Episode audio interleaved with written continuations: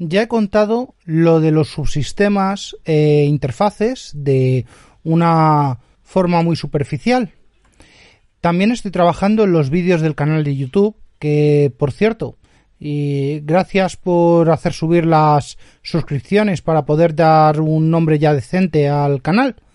Pero bueno, como he mostrado eh, en los vídeos de cómo escuchar podcast, el churro es bastante útil, más que el nombre de canal, para obtener el XML del RSS. Bueno, pero eso son otras películas. También estoy dando unas vueltas a la nueva web, a ver si consigo mejorar el aspecto y su comportamiento, y la hago eh, multilenguaje y no sé, comentarios, RSS, bueno, ya veré. Sobre la tecnología que voy a usar, ya contaré, haré vídeos y artículos en, en esa misma nueva web.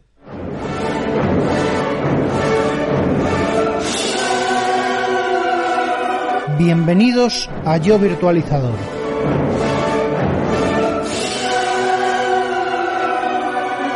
Tu podcast de referencia del mundo de la tecnología y de la virtualización.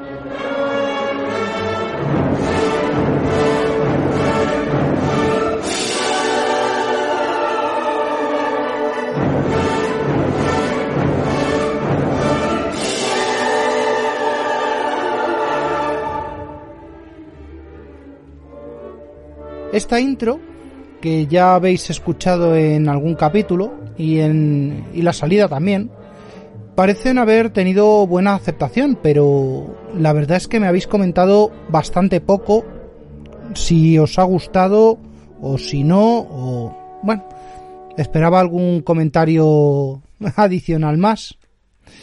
Bueno, es una interpretación libre de las danzas polopsianas de Alexander Borodin, de una ópera de finales del XIX, un área de una ópera llamada El Príncipe Igor, concretamente para su primer acto, que no llegó a ver estrenada y que su orquestación y arreglos mm, tenían más que ver con, a ver si lo pronuncio bien, Rinsky-Korsakov, que con el propio Borodin. Pero bueno, eso es otra historia y ya veremos si me la preparo, la cuento y dónde la cuento y cómo la cuento. La adaptación, bueno, eh, yo es que necesitaba una entrada y una salida para el podcast, para los vídeos y para estos mm, temas, pues estos segmentos que he seleccionado me parecen adecuados. Pues eso, la adaptación que me ha echado una mano Javier Tejedor de WinTablet, pues sonorizando, haciendo un par de cositas más, pues es lo que podéis escuchar en torno al segundo minuto y hacia el final de del podcast y también en, en el canal de YouTube. Espero alguna opinión más, ya que hay algún usuario de WinTablet, del Discord de WinTablet, que me ha dicho que, que ha quedado bien. Y bueno, pues no sé qué más decir, que escuché bastante más música, bastantes otras piezas, sobre todo de música clásica, también algo de jazz moderno, pero sobre todo de música clásica. Eh, bueno, pues eso, que esta es la que ha superado a todas y bueno, que se ha quedado para, para esto. Después de comentar esto, vamos a ampliar un poco más lo que estaba contando en el último capítulo, que es por lo que estaréis aquí. Y concretamente me voy a quedar en los subsistemas de Windows. Un poco antes mmm, tenemos subsistemas y APIs antiguas, verdaderamente antiguas, como las que se usaban en DOS, en SCO, en Xenix, Realmente no hubo necesidad de hacer y mejorar uh, cosas hasta la llegada de los primeros procesadores avanzados, mm, la llegada de los 32 bits. Conozco infinitamente mejor la arquitectura x86, pero esto también se aplica a Motorola con su 6820 o a su Alpha, eh, perdón, a Alpha con su APX, con su APX low cost, eso sí que eran los que estaban en las Workstation NT de la época. Qué tiempos. Bueno, no me voy a liar con esto de nuevo, que, que me conozco. En dos teníamos poco más que las interfaces de interrupción del sistema, de la BIOS, de los controladores. Total, es un sistema de 60 de uy, 64, un 2 de 64 bits, ¿dónde vamos a parar?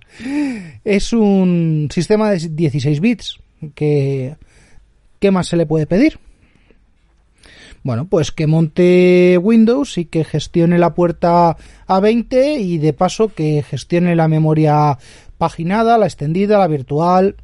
Bueno, porque la primera expansión y el primer subsistema nos lo encontramos con Windows 3.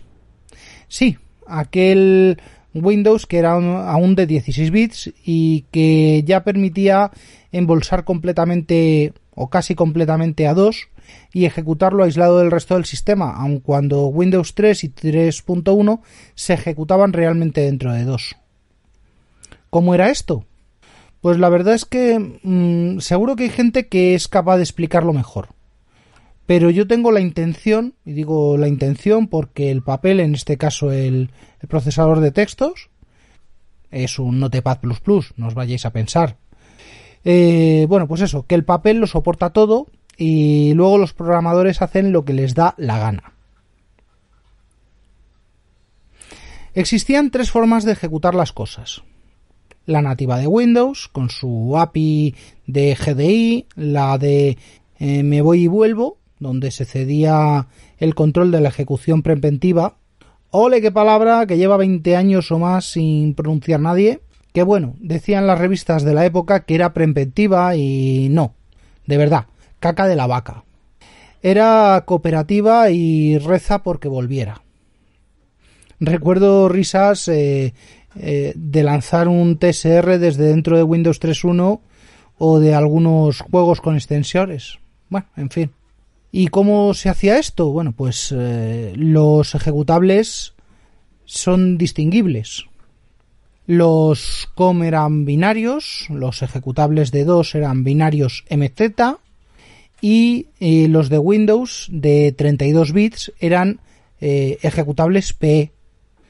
En ese espacio entre los MZ puro y los PE puro existía un hueco para otro tipo de ejecutables, como eran los de Windows de 16 bits, que realmente era un MZ con la fea costumbre de sacar un cartelito pidiendo que sea ejecutado dentro de Windows otros que tenían unos extensores que, pues eso, como los que incorporaban el, las librerías del 2.4GW, 2.32 o no sé. Lo hacían muchísimo, muchísimo los compiladores de C de Intel, el, o el de Wacom, o el de JGPP. Muchísimos que me daría el, el día buscando trucos y trampas.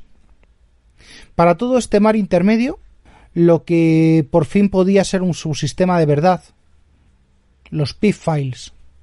¿Y qué eran los PIF? Los PIF. Bueno, pues no era más que un fichero de texto plano que se ejecutaba y permitía informar a Windows de cómo relacionarse con ese programa en concreto.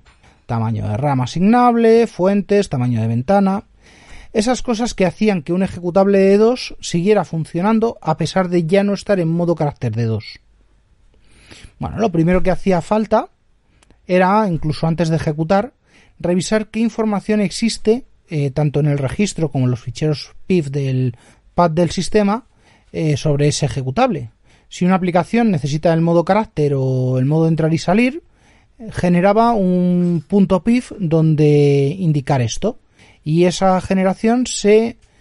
Eh, esa creación de ese fichero se producía justo al lado de donde estaba el eh, fichero ejecutable si se podía escribir en el directorio. Aquí hago un inciso y es que en el mundo 2, al contrario que en el mundo Unix, Linux, Mac, otras cosas, mm, poner aquí vuestro sistema operativo favorito, no hay un atributo de ejecución. Hay extensiones. De hecho, en Windows a día de hoy sigue sin haber eh, un atributo de ejecución como tal. Hay un atributo de seguridad que permite o no, deniega o no la ejecución, pero eso es otra historia. Bueno, dos Windows de la época, Windows eh, actual, no han cambiado prácticamente en nada. Tenemos una variable path, que es la que indica la ruta a recorrer donde están los ejecutables, una jerarquía que la marca pues primero el .com, luego el .exe, el .bat, el .pif, Son esos cuatro y en ese orden. Pero bueno, claro que el Windows de la época invertía el orden para poner el PIF como el primero de todos y así poder invocar y controlar a conciencia. Esto sigue siendo a día de hoy así. Se han cambiado las extensiones como .com, que ya no es compatible por arquitectura principalmente, BAT y PIF que se consideran de otra forma, los scripts nuevos pues lo mismo, en fin, que pocos cambios que no sé, ha habido pocos cambios eh, y el mayor de todos ha sido el aportado por el registro, que es quien dice cómo, quién y, y de qué forma se ejecutan las cosas. A partir de Windows, de Windows orientado a objetos claramente, como son Windows 95, ND4, disponemos de un nuevo tipo de ejecutable con extensión .lnk, que en el fondo es una especie de PIF versión 2, extendido, ampliado, lo que sea.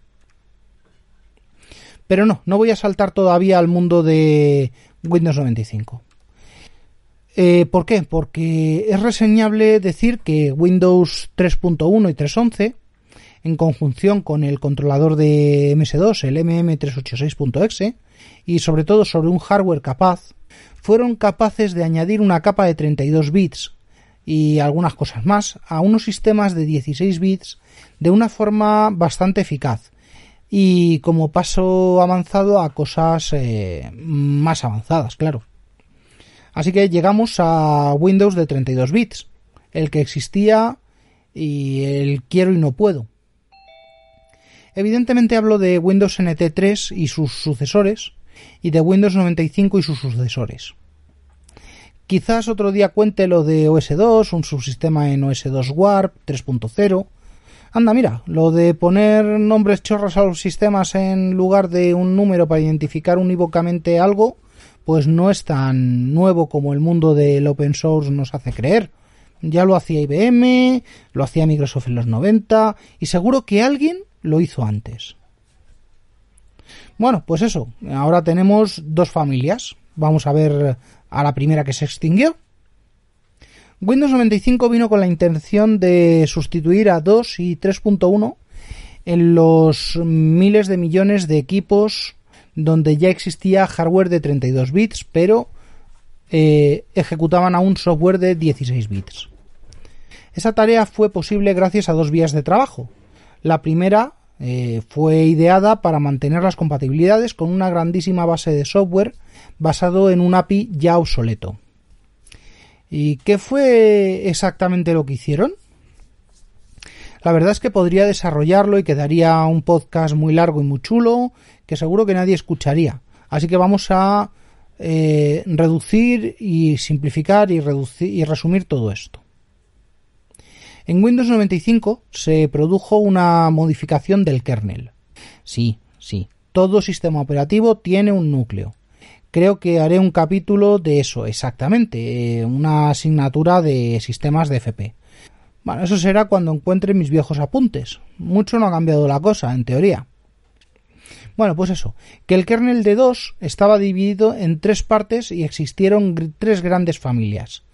La original, la de IBM, la otra original, la de Microsoft, y la de Digital Research. Bueno, esta tuvo su historia. La de más bajo nivel, hablo ya de las partes, ¿vale? La parte de más bajo nivel, la interfaz BIOS, se cargaba justo después de que el cargador de arranque, este eh, programita binario que se graba en la pista cero cuando se transfiere el sistema, o en la partición o en el disco, siempre en la parte, en la pista cero del eh, sistema de ficheros arrancable. Bueno, eran el IOSIS o IBM Bio o drbios.sys y de eso dependía la interfaz nativa con el hardware y la gestión de los drivers adicionales, como por ejemplo los de los discos SCSI, controladores de memoria o tarjetas de sonido. Todo ello de bajo nivel y que requerían sus propias IRQ. Dentro de un rato explicaré qué es una IRQ. También requería eh, rangos de memoria y su configuración. Toda la configuración de esto mm, iba a cargo del fichero config.sys. Bueno, pues una vez con todo esto en RAM, tenemos la parte del hardware, la parte del kernel y un API con todas las interrupciones. Así es como se llamaban a las funciones, ya sean del API de hardware de bajo nivel como de gestión. Eh, y hablando de gestión, bueno, pues esto es eh, cómo se interactuaba con el, con el API, cómo se gestionaba. Esta gestión fue mala en toda la planta de interrupciones de la arquitectura x86. Yo en su día tuve una interrupción favorita. Era la 02H, la interrupción NMI, llamada no enmascarable y que permitía poner puntos de depuración y examinar la máquina congelada. A día de hoy, en la hilo de los servidores HP, hay un botón, existe un botón, para provocar en los procesadores del servidor esta interrupción. ¿Para qué? Pues para congelar, para depurar, para hacer bastantes cosas. ¿Vale? O sea que esto realmente a día de hoy se sigue utilizando. Había varias interrupciones que estaban asociadas a vectores de IRQ. Eh, lo he prometido eh, y lo voy a explicar. ¿Qué era un vector de IRQ? Un vector de IRQ es un mecanismo por el cual un dispositivo o un proceso puede solicitar interrupción al procesador. Bueno, pues lo dicho, había varias interrupciones que estaban asociadas a vectores de IRQ, con lo cual un dispositivo era el que podía solicitar la ejecución de la interrupción, sean puertos de serie, teclados, temporizadores, en definitiva cualquier dispositivo de entrada y salida eh, podía asociarse a una IRQ. Otra cosa era hilar fino para evitar conflictos. Esto era la época previa al plug and play, incluso previa al plug and pray. Pero bueno, pocos entenderán el chiste. Recuerdo que estaba la 05H, eh, la interrupción 05H, que provocaba que la pantalla, lo que estuviera en pantalla en ese momento, se volcase a la impresora y solía estar asociada al botón de imprimir pantalla del teclado. También estaban las de disco, la 13H, la de vídeo, la 10H, la 09H para controlar el teclado a bajo nivel, aunque luego se descubrió, pues, no sé, ya se había descubierto, pero yo descubriría que era más eficaz utilizar los códigos de scan que la interrupción. O la 08H para controlar el timer. Eh, ya hablé en el capítulo 44 Mm, hablé sobre este microcontrolador en, sobre las tarjetas de sonido y por eso dije que utilizar eh, esta interrupción, la 08H, eh, para controlar y generar sonido tal en sistemas actuales, pues no era rentable. De hecho, revisando las tablas de, pues eso, las tablas de programación que utilizaba yo en la época, creo que en esa época no fui plenamente consciente de lo inmensas que llegaron a ser estas APIs y del despase que supuso toda la arquitectura 2. Solo ver la interrupción 10H en las tablas de Ralph Brown me pone la carne de pollo, puesto que está casi todo ya muy documentado por fabricante, chip y versión. Estamos hablando de que la última vez que se actualizaron las tablas de Ralph Brown, no sé si Windows 95 estaba ya en el mercado. Bueno, como ya hablé en el principio de este podcast, eh, principio, quiero decir primeros capítulos, capítulos 4, 8, 12, 16 creo, sobre los fundamentos de virtualización, voy a hacer un símil que realmente es que no es un símil, es la aplicación de la teoría de los anillos. Pero bueno, vamos a hablar con propiedad. Eh, esta parte del kernel, ¿vale? Todavía no hemos salido del primer kernel que se carga, del de bajo nivel, junto con los controladores, conforman el anillo cero, el que está justo sobre el hardware. Bueno, me he adelantado. Vamos a ver ahora el anillo 1 y el anillo 3. Y bueno, no sé si un anillo intermedio que llegó a existir, o, no eh, propiamente. Bueno, ya lo veremos. A lo mejor lo corto por tamaño. La siguiente capa era la que proporcionaba la interfaz de DOS en sí mismo.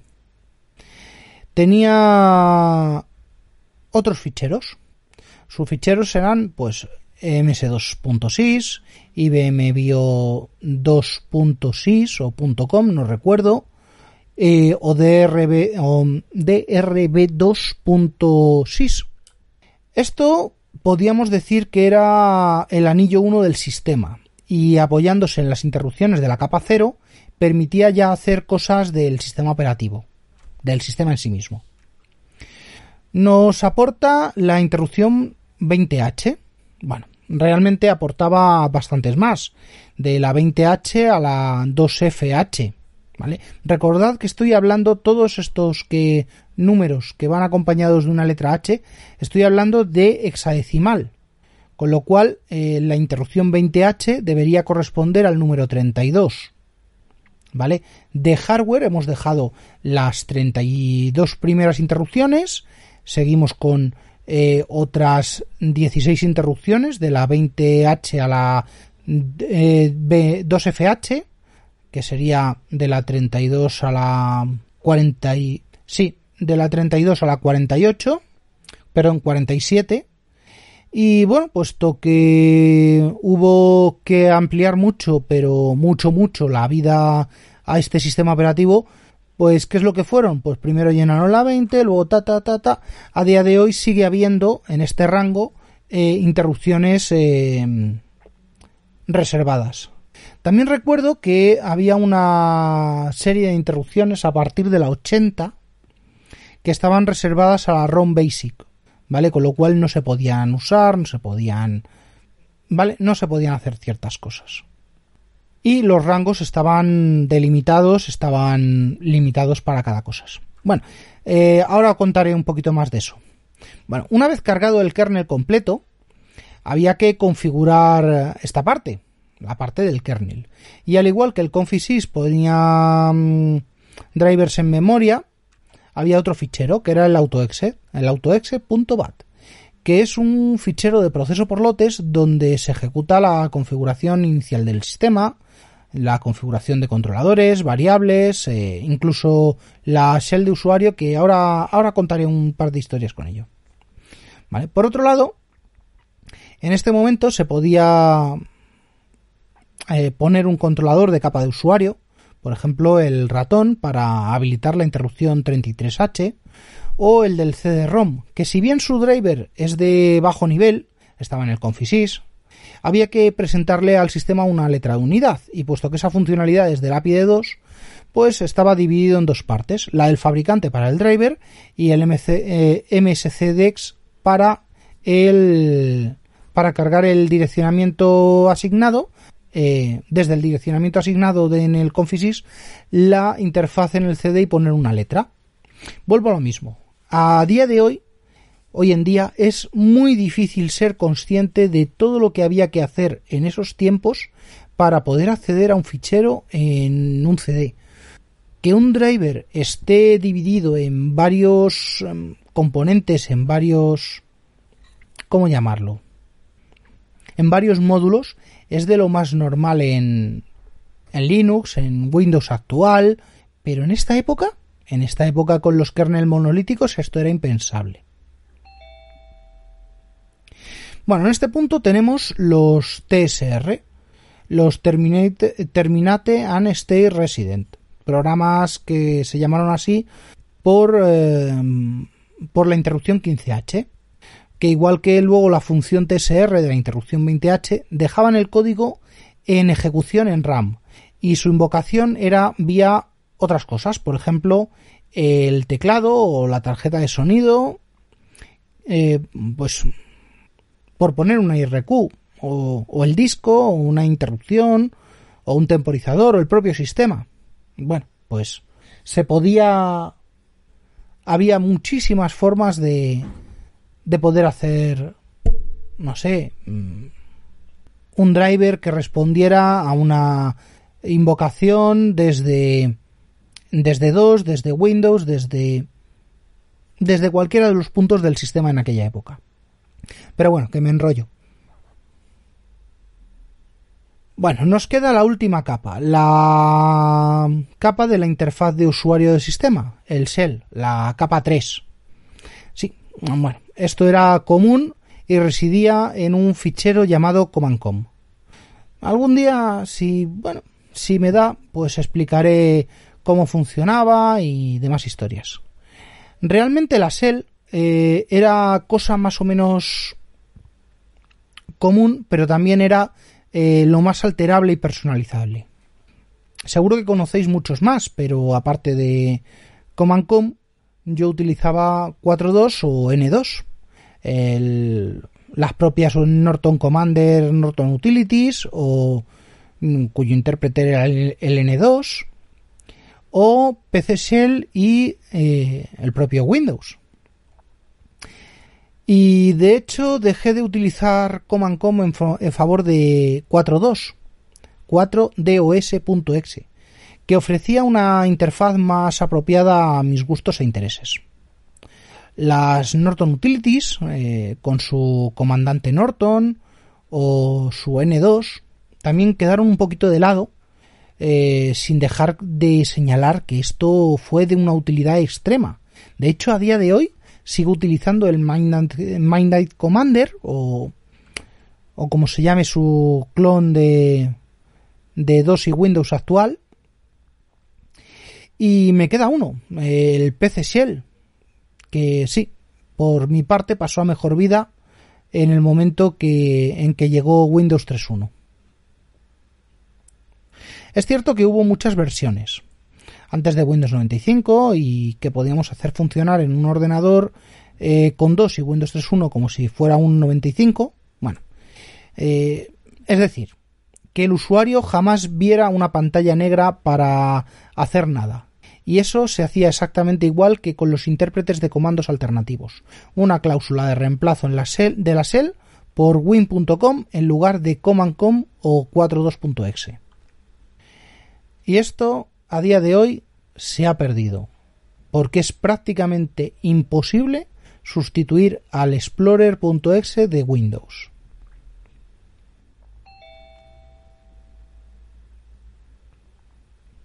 Todo esto, en fin, es historia. Y esa historia es clave para ver las diferencias y lo que se hizo.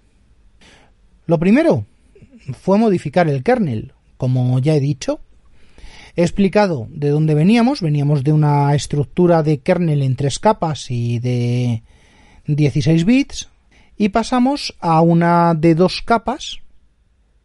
Sí, dos capas, puesto que durante un tiempo no existió diferencia alguna entre la capa 0 y la capa 1 con un kernel monolítico fusionado todo en el fichero IO.sys. Esto provocó la incompatibilidad más absoluta con otros sistemas, con otros sistemas DOS, otros MS2, DR2, PC2, Free2, aquí había muchos. Puesto que si bien se podía ejecutar el kernel de Windows 3X desde cualquier desde cualquiera de los eh, DOS del mercado, Aquí se requería arrancar, en Windows 95 se requería arrancar con su kernel. No sé, creo recordar que hubo alguna modificación o yo conseguí hacer algo. Bueno, no sé, si lo recuerdo y lo puedo reproducir, lo mostraré con algún vídeo.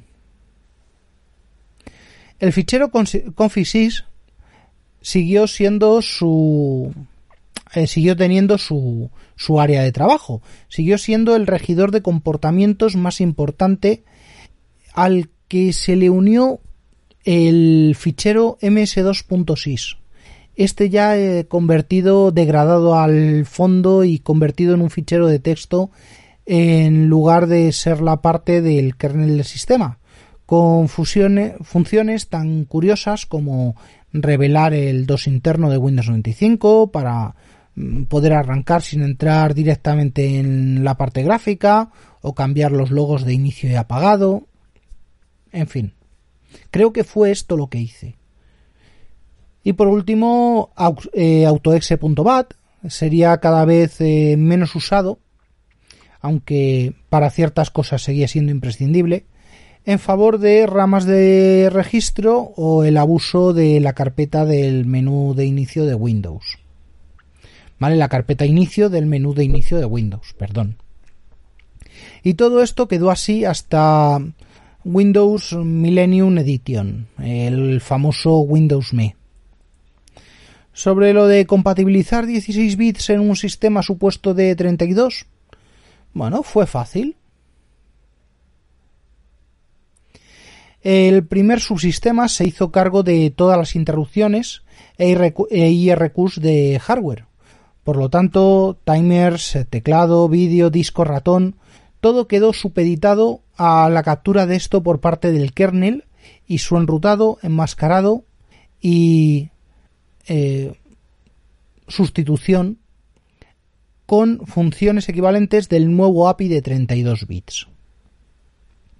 En dicho enmascaramiento se produjo un efecto muy curioso, puesto que hubo un programas que hacían uso muy avanzado de la interfaz de disco, por ejemplo, de la interrupción 13H, y que con las nuevas funcionalidades como los nombres largos de 16 bits, perdón, nombres largos en FAT16 o la inclusión de FAT32, pues podía causar gravísimos destrozos.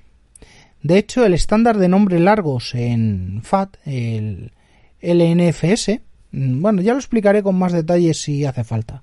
Era inicialmente un encadenamiento de entradas en la tabla FAT, con referencia al nombre de fichero en formato 8.3. ¿Qué quiere decir esto? Pues que tengo el nombre de fichero 8.3 con los datos del fichero y además una serie de entradas reservadas que todas apuntan a mi fichero. Bueno, pues eso. Mm, Norton Disk, Doctor 7 de 1994 eh, o su defragmentador o el defragmentador de MS2 o cualquier cosa interpretaba como entradas de, de ficheros erróneos a todas estas entradas encadenadas y directamente pues o se lo cargaba con la pérdida de estructura y datos, o renombraba, o empezaba a duplicar ficheros y llenaba el disco. Bueno, menos mal que Windows en esa época no implementó sus ficheros en formato de nombre largo, lo que hubiera supuesto en caso de que una de estas utilidades tocase una rotura completa del sistema operativo. Bueno, pues eso, que la Shell, que era responsable de la ejecución de cualquier cosa, en este caso win.com de Windows 95, enviaba al kernel todo lo que se le solicitaba asumiendo que, por un lado, si es un ejecutable de WinPE, un ejecutable PE, se ejecuta en máquina real de 32 bits y lo digo entrecomillado porque patata, de verdad, que seguía siendo 16 bits para la mayoría de las cosas. Por otro lado, si era un ejecutable MZ, se invocaba al subsistema de compatibilidad 2, el cual tenía unos filtros enormes en cuanto a lo que ya he comentado. Casi todo el hardware ya era inaccesible directamente vía interrupciones o vía IRQ y tanto la interrupción 10H de vídeo y la 13 de disco eran duramente restringidas para evitar problemas. Ni que decir tiene que esto afectó a juegos, mm, lo que sufrió casi todo el mundo mayormente, como ya cosas un poquito más serias, software de diseño, AutoCAD, Hardware Graphics, eh, Orcad, era de la época, sí. Eh, incluso de producción musical, Fast Tracker, Scream Tracker, cualquier tracker, cualquier tracker de, de demos de la época dejó de funcionar y hubo que esperar a los primeros trackers de Windows, eh, los cuales tampoco es que fueran una maravilla y creo que a día de hoy no sé si hay algún desarrollo de algún tracker de eh, ficheros mod, de módulos a día de hoy. También supuso el primer golpe al subsistema de 16 bits eh, restringiendo la ejecución de los ficheros COM, los ejecutables binarios básicos que venían del principio de los tiempos. Como ya hemos visto, el primer grupo y la primera división de subsistemas y como se alcanzó una primera suerte de retrocompatibilidades, mm, bueno, ya hubo algunas operaciones equivalentes anteriores, como el paso de MS2 3.3 a 4.0 y sus grandes y enormes fallos, o los cambios entre familias de MS2 que, o de DR2, que hubo que preparar alias, preparar eh, un driver para simular ser una versión de en otra. Bueno, me he emocionado muchísimo redactando y grabando este pequeño trozo de historia y quiero terminar el capítulo. Pero es que se me ha quedado corto, así que habrá... Ya he cortado todo lo que quiero llevarme al otro capítulo, lo voy a reestructurar y no sé si terminaré algo de aquí, lo daré por cerrado ya y continuaré con eh, la segunda de las familias, con NT el primer 32 bits real.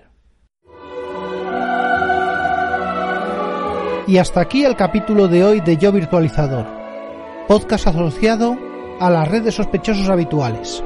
Suscríbete en fitpress.me barra sospechosos habituales.